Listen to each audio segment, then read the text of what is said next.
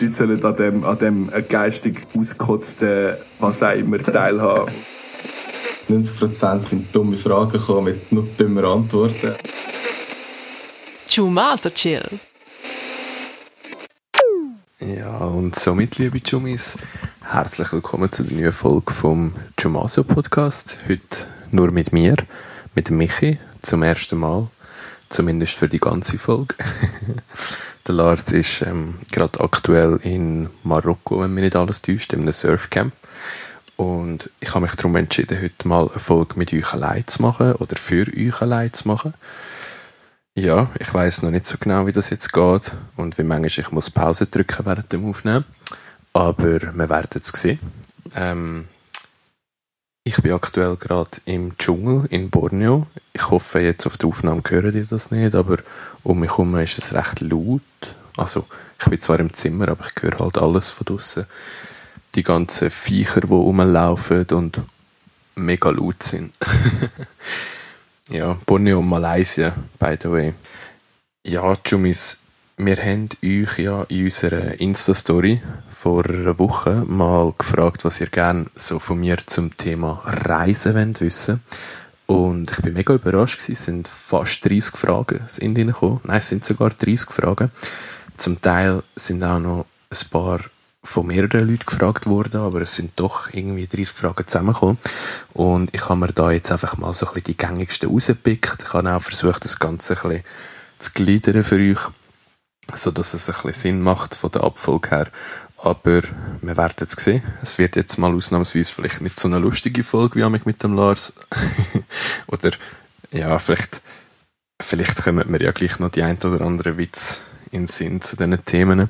Aber wir werden es sehen. Ich bin nämlich mega nervös, falls ihr es noch nicht gemerkt habt. Weil allein reden, vor allem so lang, ist irgendwie komisch. Ja, Jumis, also gut. Fangen wir doch auch gerade an. Ich habe mal so ein am Anfang Fragen genommen, die zu meiner Reise reingekommen sind und habe gedacht, ich tue euch die jetzt einfach mit, die, mit euch durchgehen und die mal beantworten für euch.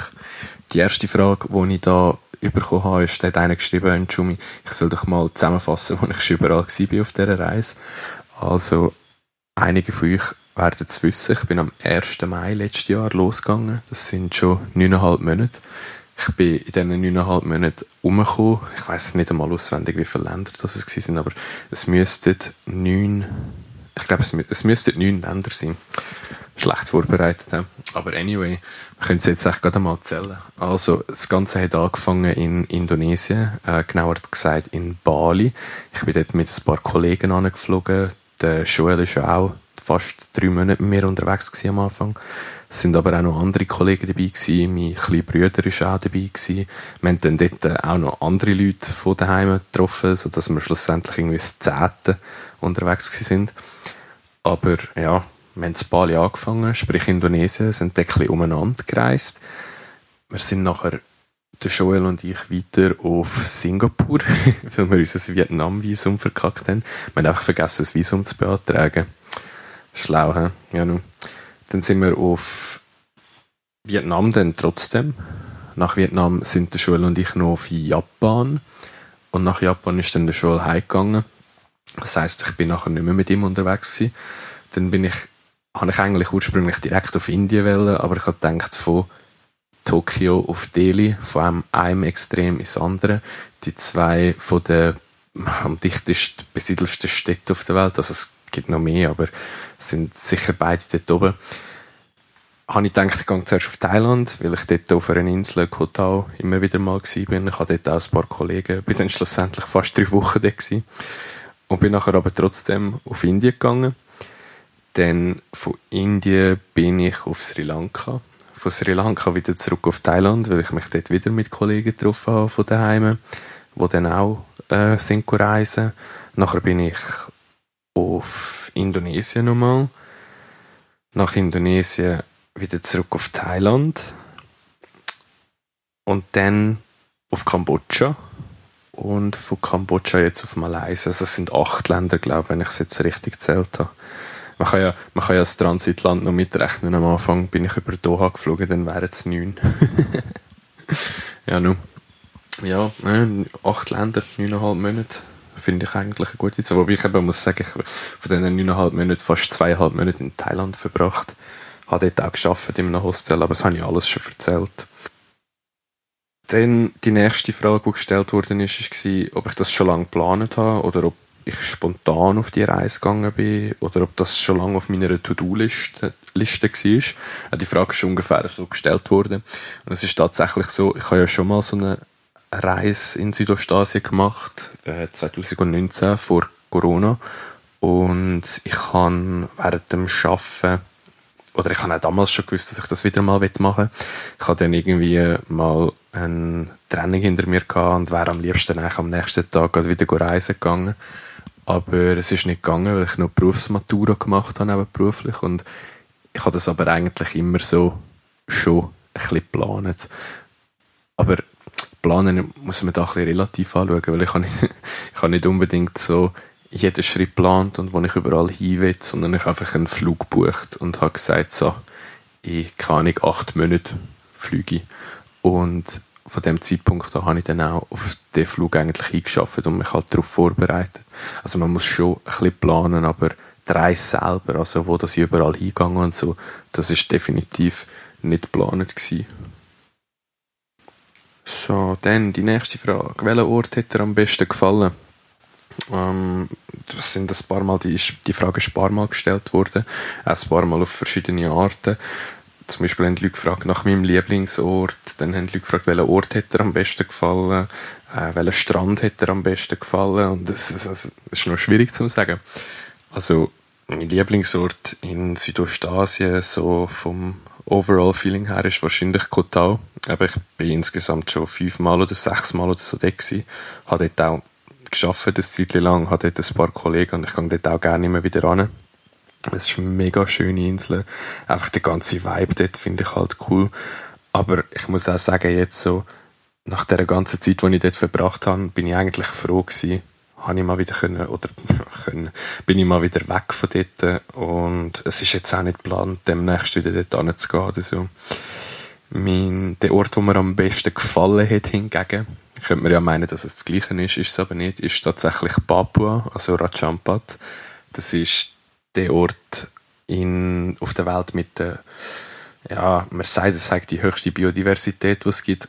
Ähm, die Aussage haben wir aber getroffen, weil da, da gibt es einen Taucherort oder einen, einen Dive-Site, wo halt die meisten Fische in einem Tauchgang gezählt worden sind. Und das ist der Grund, warum man sagt, dass das die größte Biodiversität hat. Es hat mir dort aber wirklich, wirklich gut gefallen. Und dort äh, ist auch einer von meinen Lieblingsstrände oder mein Lieblingsstrand gewesen. Ich weiß nicht mal, wie er heißt, aber es hat tausende so kleine Einsiedlerkrebs am Boden gehabt. Vorher dran ist gerade ein Riff mit Haifisch, mit Mantarochen und allem. Also es ist pff, absolut, absolut der schönste Strand, wo ich je gewesen bin. Ähm, ist auch nicht so ein grosser Strand oder so, nicht wie man ihn kennt von diesen typischen Badeferienorten, sondern wirklich einfach nur wunderschön einfach. ja, das sind die Fragen eigentlich jetzt auch schon gewesen. Ähm, dann jemand wollte wissen, ob ich viele coole Menschen kennengelernt habe. Ja, habe ich tatsächlich. Äh, ich habe mir da überlegt, auch euch von zwei, drei von diesen Menschen zu erzählen. Das ist ja kein Problem, weil ihr wisst eh nicht, wer das, das ist. Also die eine Person, die ich jetzt da speziell in Erinnerung behalte, ist die Marie. Mit ihr habe ich zusammen im Hostel geschafft, fast drei Wochen. Und wir sind dann auch zusammen noch auf Indonesien auf eine mehrtägige Bootsfahrt gegangen nachher. Und ich weiß nicht, ich habe mich mit deren einfach super gut verstanden. Wir haben es immer lustig gehabt. Wir haben ein paar richtig lustige Sachen erlebt zusammen. Und es, ist einfach, es gibt Leute, die bleiben dir einfach eher in Erinnerung. Dann der zweite Mensch, das ist der, der Mischa. Mit ihm, ihn habe ich auch in Kotau kennengelernt, im gleichen Hostel. Mit ihm bin ich auch jetzt schlussendlich in drei verschiedenen Ländern gewesen. Wir sind zusammen auf Kambodscha und zusammen auf Kuala Lumpur geflogen. Und äh, dort ist, äh, keine Ahnung, er hat einfach genau den gleichen Humor wie ich. Also, so der richtig dumme Peniswitz. Er ist übrigens auch ein Zuhörer von dem Podcast. Aber wenn du das hörst, Mischa, hey, ich hoffe, es geht dir gut. Und der dritte Mensch, den ich jetzt da erwähne, das ist der Diraj. Ich habe ihn in Vietnam kennengelernt, zusammen mit dem Joel. Dann sind wir eigentlich durch ganz Vietnam zusammen mit ihm gereist und ich bin ihn dann eben auch auf Indien besuchen, noch zwei Monate später. Habe dann dürfen bei ihm wohnen in seiner Studentenbude mit in Delhi im Studentenviertel. Das ist wirklich, wirklich eine richtig lustige Zeit gewesen. Es ist zwar muss ich, kann ich auch gerade an dieser Stelle ja mal sagen, es war die Zeit gewesen, auf dieser ganzen Reise, wo es mir körperlich und mental am schlechtesten gegangen ist. Aber durch das, dass ich ihn irgendwie hatte, ist es dann ja, nur halb so schlimm gewesen oder überhaupt nicht schlimm eigentlich. Nein, ich habe mit ihm auch mega viele coole Sachen gemacht. Wir sind zusammen auf Goa gegangen, Party machen und so. Also wirklich absolut cooler Typ. Es hat auch ähm, ein Jumi dann gefragt, äh, ob ich mich schon mal verliebt habe. Ich habe gedacht, das kann man ja gerade zusammennehmen. Ich weiß nicht, Jumis, die von euch, die schon mal so unterwegs sind, länger oder ähm, so Backpacker-mässig am Reisen sind, die kennen das vielleicht, wenn man so am Reisen ist, dann sind immer alle gut drauf, alle, niemand hat so wirklich Probleme, also Schon klar gibt es Probleme, aber den meisten Leuten geht es im Grundsatz mega gut gerade. Das heißt, es ist viel Dopamin rum, man hat mit mega vielen Leuten viel gemeinsam, weil die ganzen Backpacker oder Reisenden halt alle so ein bisschen aus dem gleichen Holz geschnitzt sind. Und da verliert man sich schon mal so ein bisschen in, in die Leute. Also, das wird ja gar nicht abstreiten. Es ist dann, es ist mehr so, wenn man das schon so ein bisschen kennt und, und weiß, wie das funktioniert, oder zumindest jetzt ich aus meiner Sicht, ich ver versuche da mich so ein bisschen auf Abstand zu gehen, weil ja, klar, es ist schön, wenn man sich in jemanden verliebt, aber ihr müsst euch vorstellen, so beim Reisen muss man auch mich ziemlich schnell wieder Tschüss sagen an diesen Leuten. Und das ist dann, ja, unter Umständen halt nicht so geil. Aber ja, natürlich verliebt man sich ab und zu mal so ein bisschen. Ist mir auch schon passiert. Da kann man auch gar nichts dagegen machen.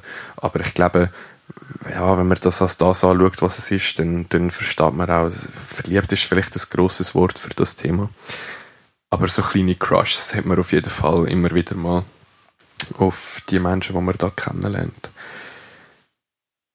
Was hast du bis jetzt ausgegeben? Das ist auch eine gute Frage. Ich weiß es nämlich gar nicht so genau. ich habe Leute kennengelernt, die führen da voll Buch drüber, schreiben alles auf, also wirklich so jeden Franken, den sie ausgeben, in so einer App. Und ich mache das aber nicht, weil ja, es interessiert mich ehrlich gesagt auch gar nicht so. Das mit dem Geld ist halt so eine Sache da gell? Ich, über den Daumen gerechnet, wenn ich jetzt so die Sachen abziehe, die ich daheim haben müssen, zahlen, so Steuern und Krankenkassen und so Sachen, würde ich sagen, dass ich ungefähr pro Monat so 2000 Franken ausgegeben habe. Man muss aber auch sehen, dass das eher viel ist. Und das hat auch damit zu tun, weil meine Route eher ein bisschen dumm gewählt war. Ich habe es ja am Anfang erzählt. Ich bin von A nach B, zurück nach A und wieder dort angeflogen. Da zahlt man halt die Transportkosten. Und Transportkosten sind halt echt das, was die grossen Posten sind im Normalfall auf so einer Reise. Und dann kommt noch dazu, dass ich tauche. Tauchen ist auch nicht ganz günstig, so im Vergleich mit anderen Aktivitäten. Und, das muss ich auch ganz klar sagen, ich bin absolut nicht der Mensch, wo jeder Rapp betreibt beim Reisen und schauen, wo er das Sandwich jetzt noch ein bisschen günstiger bekommt oder wo, wo das Wasser jetzt noch 10 Rappen günstiger ist als im anderen Laden. Das mache ich nicht, auf das habe ich keine Lust. Ich bin ja da, um das geniessen, die ganze Erfahrung und nicht ich gehöre da nicht zu den Hardcore-Leuten, die versuchen, so günstig wie möglich immer unterwegs zu sein. Aber kann man natürlich auch, und ich habe auch Leute kennengelernt, die sind tatsächlich so mit 500, 600 Franken im Monat durchgekommen. Das geht, dann muss man vielleicht mal in einem Hostel ein bisschen arbeiten, dass man das Bett gratis bekommt. Äh, dann ja, isst man halt ein bisschen mehr Reis mit Poulet oder Gemüse anstatt sich auch mal irgendwo eine Pizza zu gönnen. Hätte ich vielleicht auch sollen machen, dann hätte das mit dem Abnehmen ein bisschen besser geklappt, wer weiß. Aber ja, es ist eigentlich alles möglich, gell?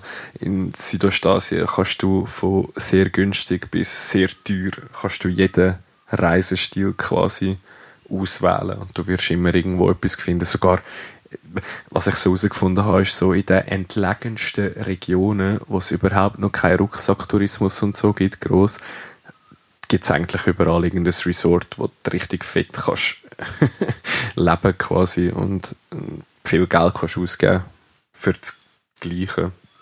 Ich habe das in Rajampad gesehen, gell? Ähm, ich habe ja schon mega lange dort wollen. Und ich habe mich immer ein bisschen gesträubt, weil es immer so teuer war, dort hinzukommen.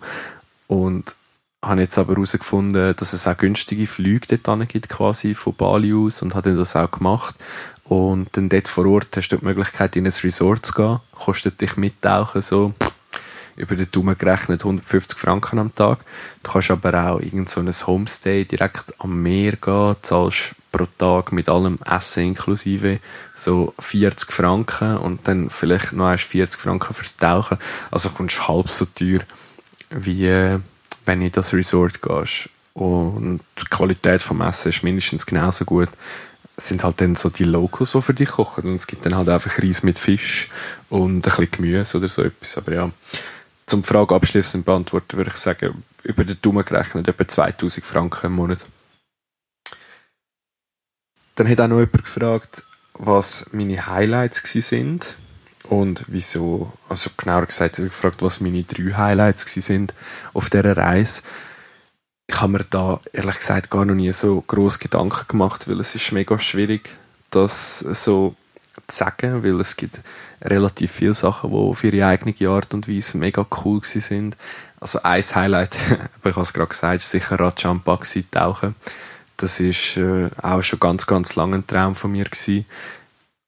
Jetzt, da wo ich jetzt bin, in Borneo, das wird wahrscheinlich auch ein Highlight werden, aber ich weiß es jetzt noch nicht, weil ich bin erst heute angekommen. Aber wird wahrscheinlich auch eins sein. Ein zweites Highlight sicher für mich persönlich ist, als ich mit dem Joel in Japan war, weil, keine Ahnung, wir haben jetzt so eine gute Zeit gehabt, wir haben so viele Sachen gemacht und sind in, in diesen Städten rumgelaufen, haben Sachen entdeckt, ich weiß nicht, es war echt richtig gut gewesen.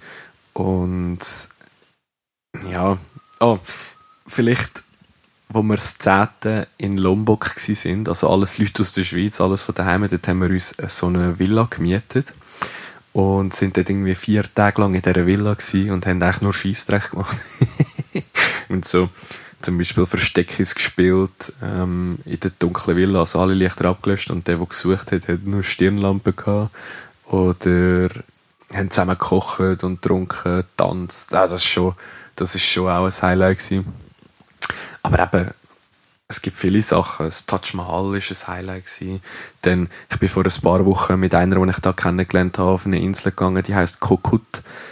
Ähm, die Strände dort sind auch als sagenhaft gewesen und ich habe gar nicht gewusst, dass es in Thailand noch so etwas gibt. Und wir haben auch zusammen eine richtig gute Zeit gehabt dort. Ähm, Grüße gehen raus an die Fluppe. Das ist auch absolutes Highlight gewesen. Aber ich glaube, wenn ich es auf drei beschränken würde ich sagen, Japan war sicher ein Highlight. Raja und Bad.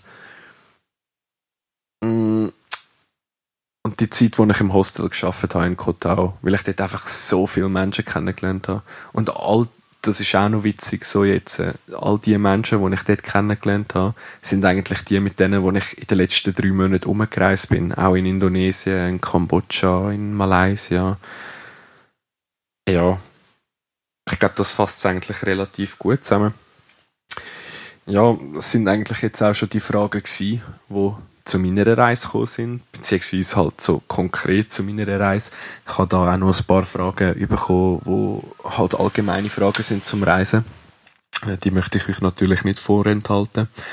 Und ja, ich hoffe, ich hoffe wirklich, dass das nicht zu trocken ist für euch zum Hören, wenn ich da jetzt einfach einen Monolog halte. Also, ich kann auch euch zum Beispiel mal eine Sekunde Zeit geben, um eure Gedanken zu sammeln.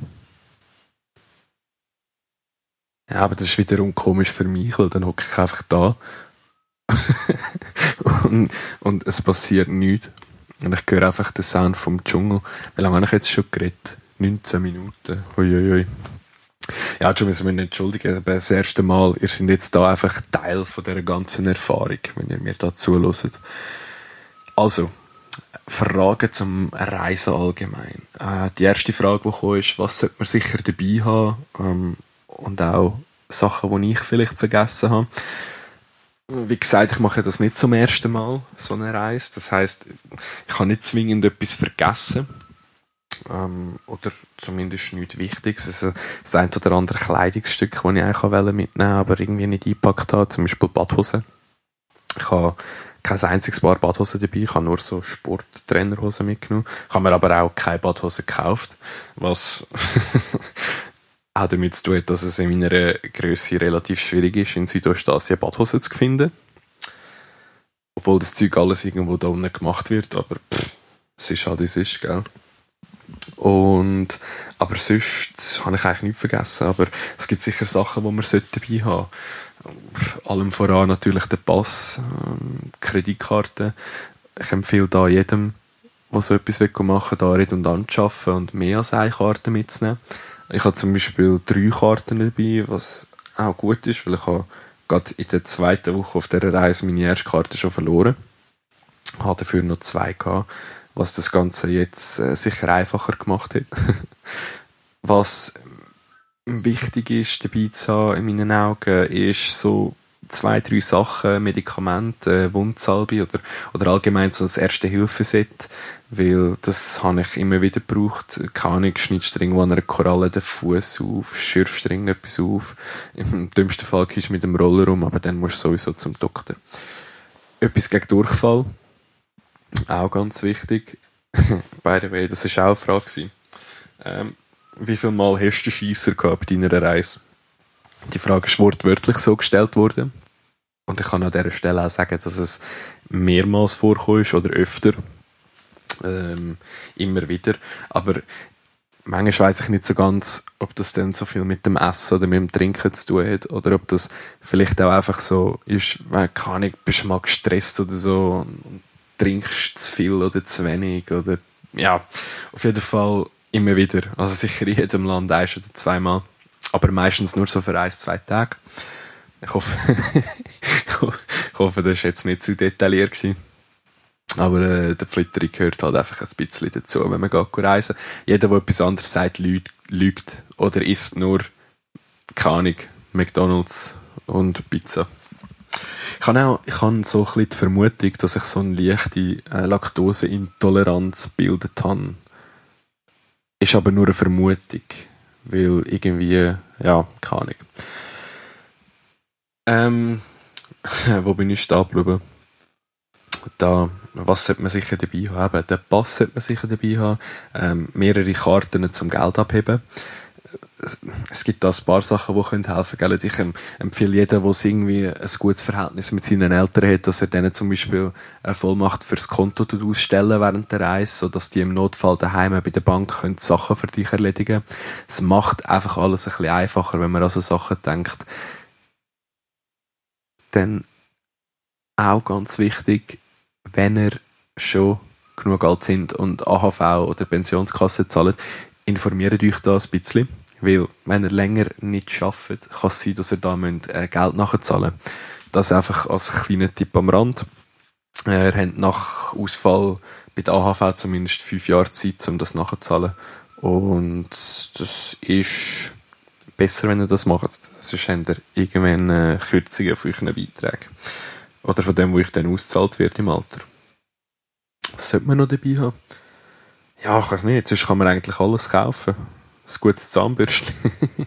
Nein, man kommt, man kommt hier alles über. Also, äh, wenn es dann hart auf hart kommt, wirklich dabei haben, einfach der Pass, das sollte eigentlich euch ein Heiligtum sein.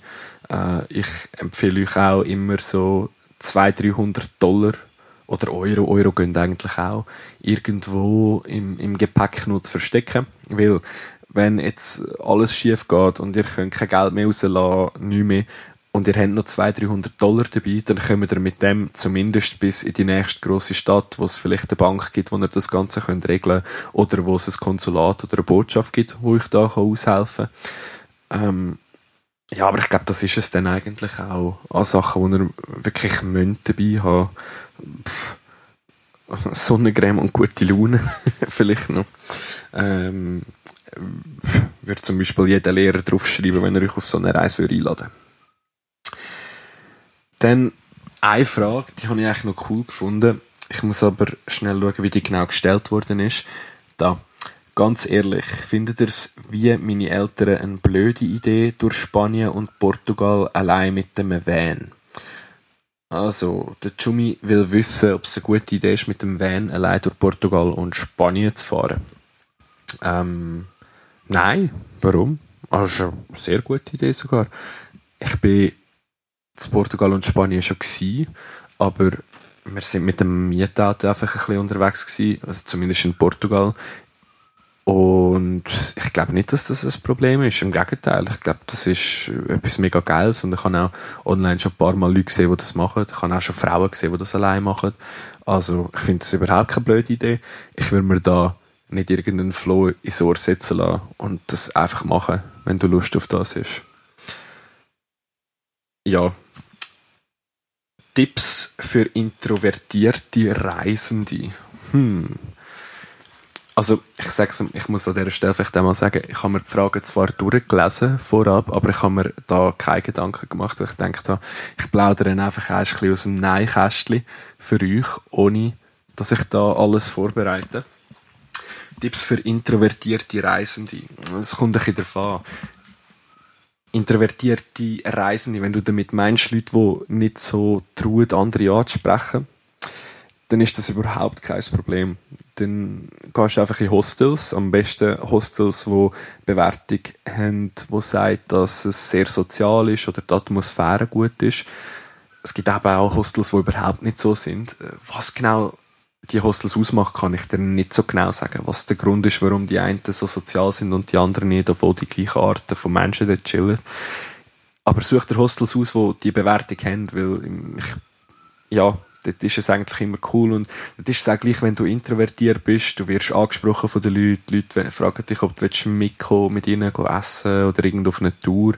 Was einfach für introvertierte Leute vielleicht noch wichtig ist, wenn wollt, angesprochen werden tönt kein Kopfhörer rein, wenn ihr im Hostel irgendwie in der, im, im öffentlichen Bereich chillt oder so. Tönt kein Kopfhörer rein, schaut die Leute an, lächelt mal, das, kann, das kann man auch als introvertierter Mensch. Ähm, und dann kommt das von allein, das ist wirklich, wirklich überhaupt kein Problem. Und dann kannst du das Ganze auch noch ein bisschen als Challenge anschauen. Versuchst mal irgendwie aus dir rauszukommen und vielleicht auch mal irgendjemanden anzusprechen äh, kannst du es eben als Challenge anschauen. Es ist, es ist einfacher, als man denkt. Äh, da vielleicht auch ein kleiner Tipp von mir. Ähm, was das Ganze einfacher macht, ist, wenn du nicht versuchst, die Person anzusprechen, im Sinne von, oh, ich will jetzt mit der reden oder mit dem, sondern such dir irgendetwas aus, was der Mensch gerade am machen ist und sprich noch auf das an zum Beispiel, wenn jemand siehst, der gerade etwas am Essen ist, dann fragst du einfach mal, ist, ist fein? Und dann sagen die Leute schon ja oder nein. Und wenn sie ja sagen, fragst du, woher hast du es bestellt und so, weil ich will nachher auch noch etwas essen. Und dann sind alle schon so, ja, weil jeder gibt doch gerne Reisetipps, oder? Ich bin das Gottes lebende Beispiel. Äh, dann fangen sie an, oh ja, das ist aus, aus dem Local Restaurant dort äh, irgendwo am Fluss oder was weiß ich einfach mal machen. Ähm, und eben Hostels. Wenn ihr in Hotels geht, aus meiner eigenen Erfahrung, dann ist es einfacher, mit den Leuten, die dort arbeiten, in Kontakt zu kommen. Und mit den Leuten, die sonst dort chillen, eher, eher selten. Wenn du aber mit introvertierten Reisenden Leute meinst, die auch während der Reise niemanden kennenlernen ähm, sondern einfach so alles selber machen dann pff, es gibt so Hostels, die auch Hotelzimmer haben ähm, sind im Normalfall eher ein teurere Hostels auch. Also es so die Privatzimmer so da in Südostasien kostet irgendwie so zwischen 20 und 40 Franken, je nach Standard. Und die Hostels bieten auch immer mega viele Touren an, wo du dich einfach kannst anmelden und kannst das Zeug auch quasi dann in der Gruppe anschauen, ohne dass du da irgendwie mega fest socialisen musst und Leute musst kennenlernen. Aber an dieser Stelle wenn jemand von euch Jummis wirklich Mühe hat mit so etwas und das gerne ein bisschen besser wird können oder wird können, dann schreibt mir doch einfach eins privat und, und, und sagt, was euch so Kopfweh macht und ich kann euch da gerne äh, die Angst nehmen oder euch vielleicht auch ein bisschen Tipps geben, wie das, das besser funktioniert. Ich mache das mega gerne, aber dann müsst ihr halt auf mich zukommen. Äh, überhaupt kein Scham. So, die nächste Frage. Auf was muss man Acht geben? Spezifisch Indonesien. Zum Beispiel so Trickbetrüger oder so? Fragezeichen. ähm, ja, das mit dem 8 geben ist ein bisschen so eine Sache. Es ist da noch eine zweite Frage gekommen, die ähnlich ist, ist, äh, wie schaue ich, ob es gefährlich ist an einem Ort, wo ich hin will, oder ob ich Angst habe vor Kriminalität. Ich beantworte zuerst das vielleicht und gehe nachher noch auf Indonesien ein. Ähm, grundsätzlich ist es so, dass ich mir meistens nicht so große Gedanken mache über das ganze Thema Kriminalität. Also ich schaue meistens irgendwie ein paar Videos online zu diesen Ort, weil an den meisten Orten, wo du hingehst, und auch wenn du nur so abgelegen willst gehen, sind sicher schon ein paar andere Leute da gewesen, irgendwelche Influencer, die Videos machen und die sind im Normalfall recht ehrlich, wenn es darum geht, auf was man muss aufpassen und auf was nicht. Ähm, aber allgemein, keine Ahnung, die, die mich kennen, ich mache mir da wirklich nicht allzu grosse Gedanken. Ich habe auch, ich habe das gerade letztes Mal mit jemandem besprochen, auf all diesen Reisen, die ich bis jetzt unternommen habe, eigentlich noch nie eine wirklich schlechte Erfahrung gemacht. Ich habe aber schon von vielen Leuten gehört, die schlechte Erfahrungen gemacht haben. Und keine Ahnung, da gibt es schon so ein paar Sachen, wo man ein bisschen drauf aufpassen muss. Ähm, aber im Großen und Ganzen habe ich eigentlich nicht so Angst vor Kriminalität. Ich möchte euch vorstellen, es wäre ja komisch, wenn hier alle Leute kriminell wären. Weil das sind ja auch ganz normale Leute und im, Gegenteil, die meisten Leute haben mega Freude, wenn sie, wenn sie Leute kennenlernen von anderen Kulturen, so wie wir auch, die gehen reisen, oder? Und die sind da auch recht offen und, und sagen dir, auf was man sicher immer muss aufpassen sind so Sachen wie Ent Entreisdiebstahl, also wenn du in der Stadt rumlaufst, dass halt dein Handy nicht irgendwie am Strassenrand direkt so anhebst, weil dann kann es halt sein, dass einer durchfährt und snatcht. Auch Taschen das kann auch passieren. Ich habe gerade vor zwei Wochen jemanden kennengelernt, wo die ganze Tasche gemuckert worden ist. So mit dem Roller einfach vorbeigefahren und die Tasche genug und davon. Ähm, natürlich so Taschen, Taschendiebe, auf das muss man aufpassen. Da empfiehlt es sich, ein, ein schlaues Täschchen zu haben, wo man entweder vorne am, so schräg über den Bauch dreht oder irgendeine Tasche wo schwierig ist, mit der Hand reinzukommen oder den Reissverschluss aufzumachen. Man kann die wichtigen Sachen, Geld, Pass, Handy auch in so diesen Bauchtäschchen, in diesen flachen wo man halt unter das T-Shirt tut. Dann ist es nochmal schwieriger für Leute, das zu stellen. Aber ja, auch da, ich habe in Indien, in Indien haben wir mal einem können zuschauen er hat versucht, bei einer Frau vor uns etwas aus dem Rucksack zu stellen.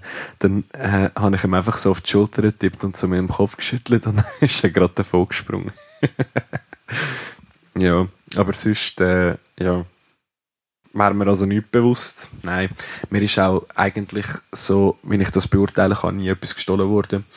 Ähm, ich glaube, wenn man da ein bisschen den gesunden Menschenverstand einsetzt und, und halt einfach so ein bisschen aufpasst und sich vorgängig ein bisschen informiert über die gängigen Sachen, die können passieren dann ist das auch nicht so ein riesen Problem.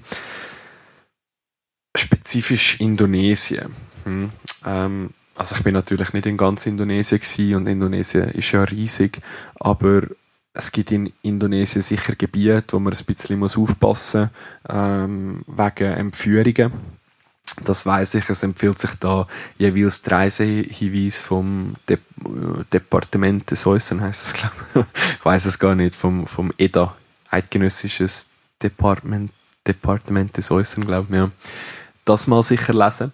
Aber aus meiner eigenen Erfahrung steht auch immer mega viel, was schief gehen Oder es steht halt alles, was schief gehen Und ich habe die Erfahrung noch an keinem Ort gemacht, dass das effektiv so war, wie es da gestanden ist.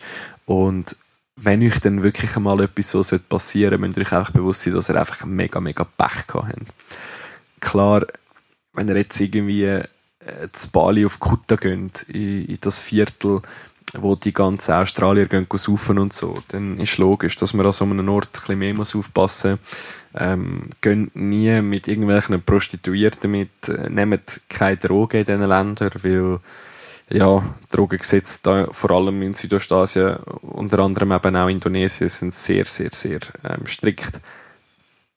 Sind euch das einfach bewusst, ähm, passet auf, trinkt nicht zu viel.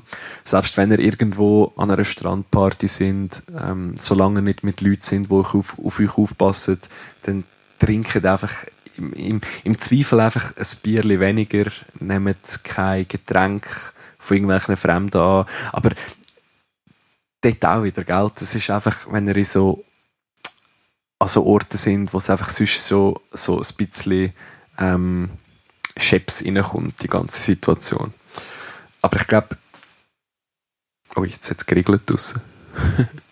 ist vielleicht ein Aff gewesen, ich weiß es nicht. Anyway.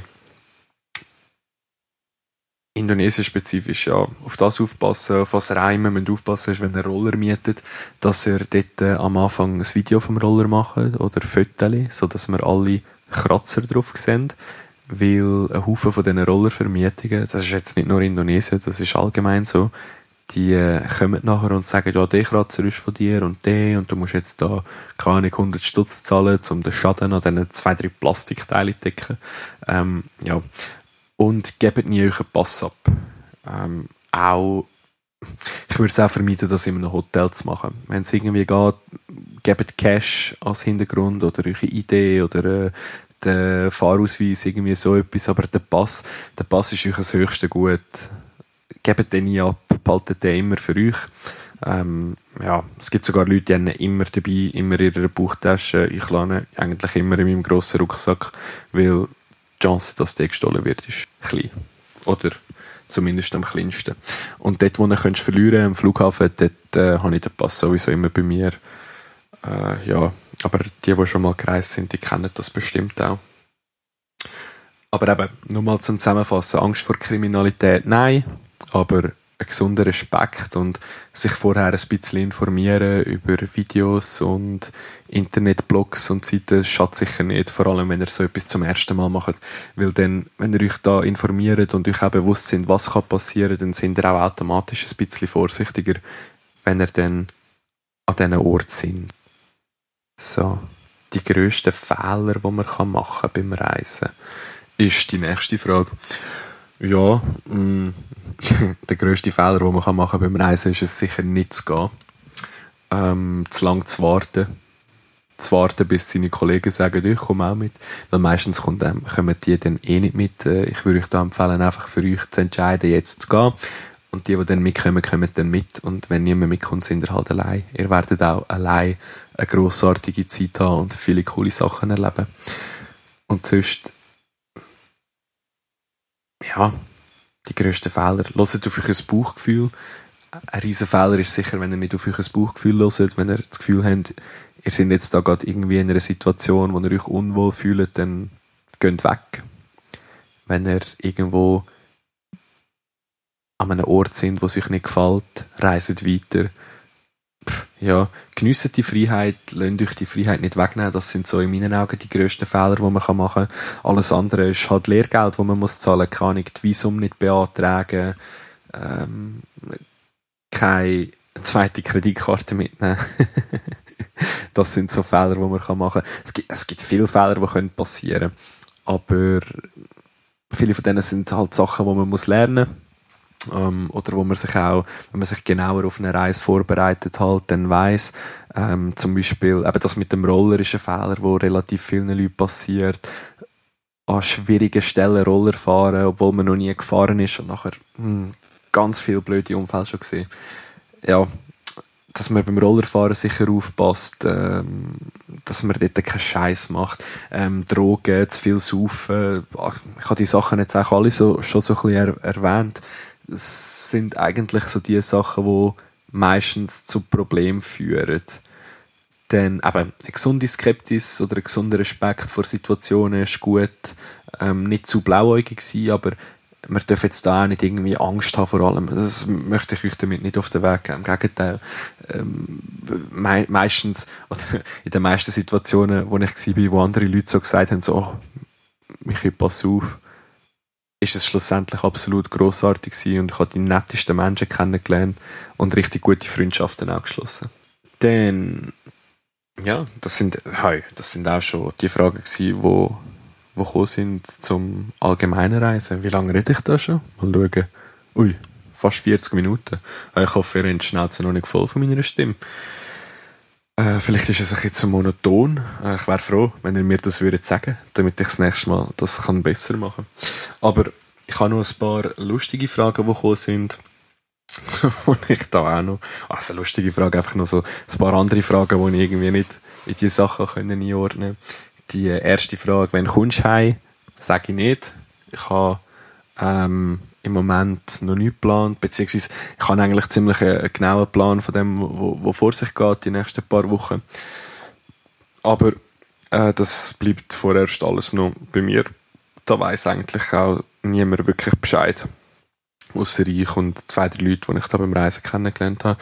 Und bevor meine gescheiten Kollegen jetzt anfangen, irgendwelche Leute anzuschreiben, es weiß niemand, wenn und ob ich heimgehe. So, die nächste Frage. Was das Krasseste, was du je beim Reisen erlebt hast? Das ist auch schwierig, weil es passieren die ganze Zeit irgendwelche krassen Sachen. Wir sind einmal fast mit einem Elefant zusammengetatscht beim Fahren in Indien. Äh, einmal bin ich zu, äh, eben zu Bangkok in einen Mal gegangen, während in einer anderen Mal eine Schiesserei war. Äh, wo ich einmal auf Kotal gefahren bin, ist in der gleichen Nacht eine Fähre untergegangen, aber nicht meine, zum Glück. Ihr seht, die ganz krassen Sachen habe ich eigentlich immer ein bisschen umgehen und ich muss auch sagen, die richtig krassen Sachen, die sind auf meiner letzten Reise passiert oder eben viel mehr so Zeug, weil ich es dort einfach auch noch nicht besser gewusst habe und mich jetzt halt schon auch ein bisschen besser mit diesen Situationen auskennen und darum die krassen Sachen auch ein bisschen umgehen Also krass im Sinn von so heftige Sachen, die passiert sind, aber sonst krass. Ich hab fast einen Tauchunfall in Bali. Das ist ziemlich heftig gewesen. Ich bin dumm gewesen, gell? ich bin vier Jahre nicht mehr getaucht. Und dann haben wir Hammerhai gesehen, mega tief. Und dann, wo wir rauf sind, keine ich bin nicht konzentriert gewesen. Ich habe viel zu viel Gewicht gehabt. Das heisst, man sich vorstellen, man nimmt immer Gewicht mit, damit man einfacher sinkt. Und umso mehr Gewicht das man hat, desto mehr Luft muss man nachher in, sein, äh, in seine Jacken hineinladen, damit man stabil ist unter Wasser. Aber umso weiter auf, auf dass man kommt, desto weiter tut sich die Luft ausdehnen. Das heißt, umso mehr Auftrieb hat man auch mit der. Und ich habe das irgendwie vergessen und auf einmal, so bei 10 Metern, bin ich einfach angefangen aufzusteigen, ohne dass ich etwas machen konnte. Und habe dann irgendwie völlig falsch reagiert und keine Ahnung, bin vielleicht noch auf den falschen Knopf gekommen oder so, ich weiß es nicht. Auf jeden Fall habe ich dann alles abgezogen, also mein ganzes Tauchequipment abgezogen und bin habe das aufschießen lassen und bin zu meinem Body abgetaucht. und in dem Moment, wo ich so drin war, habe ich halt sein äh, zweite äh, Regulator, sagt man dem, sein zweites Mundstück quasi genommen und habe angefangen. Aber durch das, dass das ja im Wasser war vorher, hat sich das halt mit Wasser gefüllt und ich habe da nicht dran gedacht. Und habe dann auf Luft ziehen und dann ist halt zuerst mal ein Liter Wasser gekommen. Und dort hat es dann wirklich so die halbe Sekunde gegeben, wo ich wirklich so dachte, also scheiße Michi, Mann, jetzt bist, jetzt bist du im Arsch. Aber hey, es ist nicht passiert. Ich habe auch das Tauchequipment wieder bekommen. Danke nochmal an Captain damals, dass er das gerade wieder gefunden hat. Aber ja, das ist sicher etwas vom krassesten auf dieser Reise, jetzt für mich persönlich, wo mir passiert ist. Aber sonst eben krasse Sachen im Sinn von cool sind ganze Haufen passiert oder ganz viel Sachen. Ja. Hast du etwas gefickt? Hat einer gefragt. ja, Privatsphäre kein Thema. Ähm, ja, ja, natürlich. Also eben, wie gesagt, man verliebt sich da mal so ein bisschen oder hat mit Leuten gute Zeit. Das kommt sicher vor, ist sicher auch bei mir äh, ein oder zweimal vorkommen. Und noch die letzte Frage, die ich heute da für euch tue, äh, dran nehme, ist eine, die ganz speziell ist für mich, weil jemand hat gefragt, wie fest vermisst du deine Jungs? ich habe ich hab heute gelesen, dass, dass es eine Studie gegeben hat, die herausgefunden hat, dass Männer zum richtig glücklich sein zweimal in der Woche mit ihren Jungs etwas machen müssen. Und über weite Strecken von dieser Reise habe ich das auch gemacht, weil immer wieder Kollegen von mir da sind, eben am Anfang mit dem Joel, dann sind noch andere, ja, mehr als die Hälfte von dieser Reise mit irgendwelchen Leuten unterwegs gewesen von daheim, die gute Kollegen sind von mir. Aber ich sage euch ehrlich, Jumis, meine allerbesten Kollegen, mit denen ich auch daheim unter der Woche die ganze Zeit irgendwo chillen, die vermisse ich schon sehr, sehr fest so der Fanta zum Beispiel, der Joel, der Sevi, der Lars und, und all die anderen, die er namentlich nicht kennen, aber aus der gleichen Gruppe quasi kommen. Äh, wenn nämlich daheim irgendetwas los ist oder so, ähm, irgendjemand Geburtstag hat, also viele sind jetzt 30 geworden, jemand hat ach, das tut manchmal schon im Herz ein bisschen weh, aber keine Ahnung, es gehört halt auch ein bisschen dazu, wenn man auf Reisen geht, mit, mit diesen Sachen muss man irgendwie klarkommen. Auch hier, wenn man halt Leute kennenlernt und es mit denen gut hat und wieder Tschüss sagt, sind halt Sachen, die einfach irgendwie dazugehören. Das muss man lernen, mit dem umzugehen. Es kann nicht nur immer alles schön sein. Aber ja, zum Frage beantworten, ich vermisse meine Jungs sehr, sehr, sehr fest. Und ich freue mich auch schon auf den Tag, wenn wir wieder einfach miteinander chillen können und der Lars und ich auch dann mal eine Podcast-Folge face-to-face aufnehmen Ich glaube, das wird sicher lustig. Ja, Jummis, das äh, ist es, glaube ich, auch schon gewesen, jetzt von mir. Bei mir ist jetzt 20 ab 1. Ich gehe morgen Morgen in ein Orang-Utan-Rehabilitationscenter und hoffe, dass ich ein paar Orang-Utans gesehen. Also, die sind dort nicht eingesperrt, die kommen dort einfach an zum ähm, Aufpeppeln. Und gehe dann allgemein noch ein bisschen in den Dschungel, mir das Zeug anschauen. Ich hoffe, die Folge hat euch jetzt einigermaßen Spaß gemacht. Mir hat es auf jeden Fall Spaß gemacht, da so ein bisschen zu reden. Für euch das Ganze mal zusammenzufassen, wenn ihr irgendwelche Fragen habt zu dem, was ich jetzt da gesagt habe, oder irgendetwas noch mal tiefer oder mehr dazu wissen, ich habe versucht, es ein bisschen oberflächlich zu bleiben, dann schreibt uns doch das. Ich tue das gerne auch in der nächsten Folge mit dem Lars mal dann noch ein bisschen genauer erläutern. Das ist überhaupt kein Problem. Und ja, dann würde ich sagen, danke, dass ihr da gewesen sind, dass ihr auch die Fragen gestellt habt und bis nächste Woche. Merci für Hängen, Jummis.